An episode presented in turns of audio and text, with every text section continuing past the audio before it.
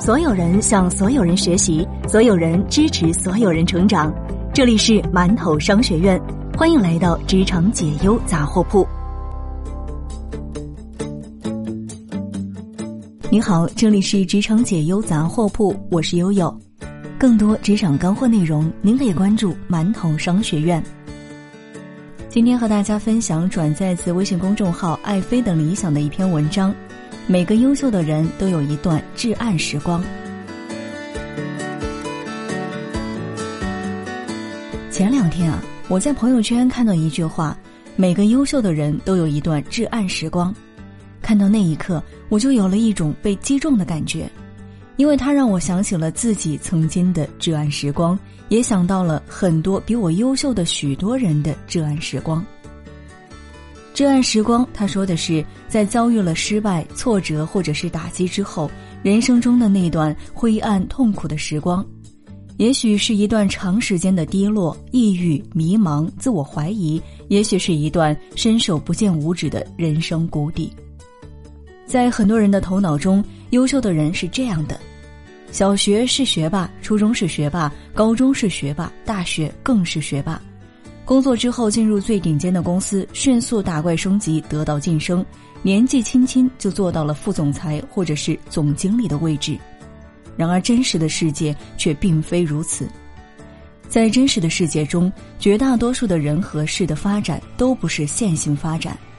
所谓的线性发展，就是今年的工资涨幅百分之十，明年涨幅百分之十，接下来的每一年都涨百分之十。可以看到的是，人和事的发展是以某一个固定速率进行匀速增长或者递减的。然而，真实的世界却是非线性的。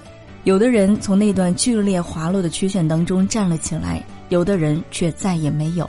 他的自信和勇气在被至暗时光彻底击碎之后，就再也没有回来过。那这个时候我们该怎么办呢？在说解决的方案之前，我想先和大家分享一个真实的故事。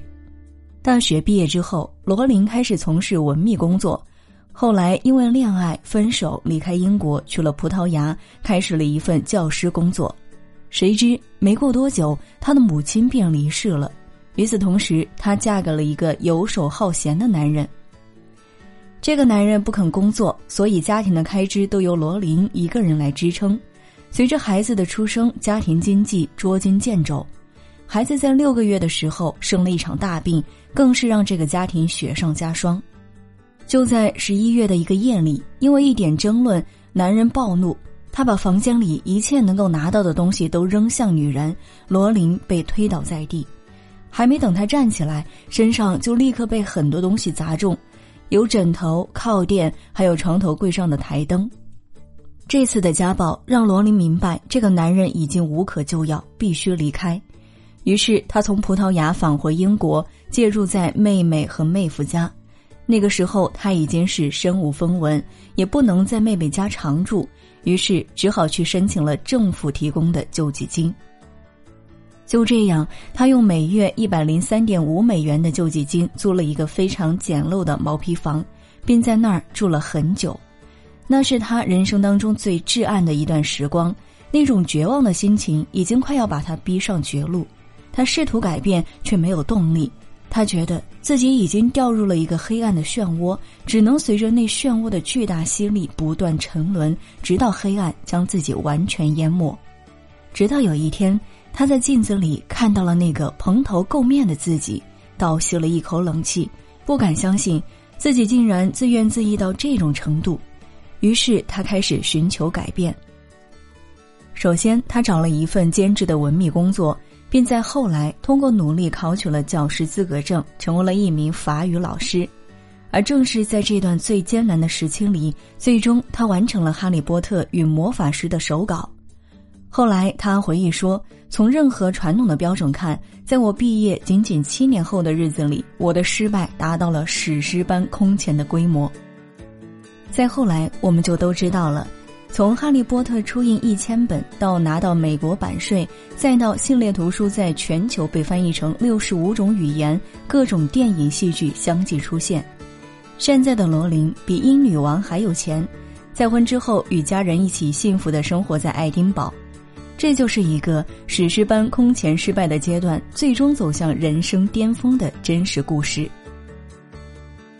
听完这个故事，相信很多人都会说：“这个世界上有几个能成为 J.K. 罗琳的？”这话没错，那些从人生至暗时光当中走出来的人都是别人，而当自己深陷至暗时光的时候，一切都是那么的无助和绝望。正如我之前所说的，至暗时光是每个人一生当中必然会出现的阶段，而人与人之间的区别只在于，有的人走了出来。有的人再也没有走出来。从心理学和逻辑学的理论，我为大家提供四个非常关键的步骤，希望它能够帮助有需要的人度过那一段至暗时光。第一步，打破错误的认知。错误的认知有可能是将一次或几次失败等同于一无是处。也有可能将一次或几次的失败与永远的失败画上等号，还有可能对失败原因全部归咎于自己。对于一个事件的失败原因或者一系列事件的失败原因，我们都应该学着用系统的思考方式去看，而不能做出一切都是我的错这样的简单归因。第二步，建立客观信念。比如说，我的失败既不能代表我一无是处，也不能说明我是一个失败者，更不能说明我就是一个永远的失败者。再比如说，至暗时光既是低谷，也是机会，因为在这段时间里，你能够看到更加真实的自我，它也能让你进行更深入冷静的反思，以及更彻底的成长。第三步，从愿景出发去思考。当一个人身处至暗时光时，假如他的注意力全部放在了现有的环境上，就会越发的自怨自艾，难以自拔。然而，如果他能将目光和注意力投射在愿景上，就会发现人生的崭新意义和机会。第四步，坚韧的做，在明确了自己想要的愿景之后，就要坚韧的去做，即使在最艰难的时期，罗琳也不曾放弃过想要写作的想法。幸好他坚持住了，直到有一天遇到了那个赏识他思想的人。其实前方一直有光，只是想要接近并进入那光，你就得不停的向前走。罗琳曾说：“如果给我一部时光机器，我会告诉二十一岁的自己，人的幸福在于知道生活不是一份漂亮的成绩单，你的资历、简历都不是你的生活。”虽然你会碰到很多与我同龄或更老一点的人，今天依然还在混淆两者。生活是艰辛的、复杂的，超出任何人的控制能力。而谦恭的了解这一点，将使你历经沧桑后能够更好的生存。最后，致我们所经历的至暗时光，因为那都是通往自我的征程。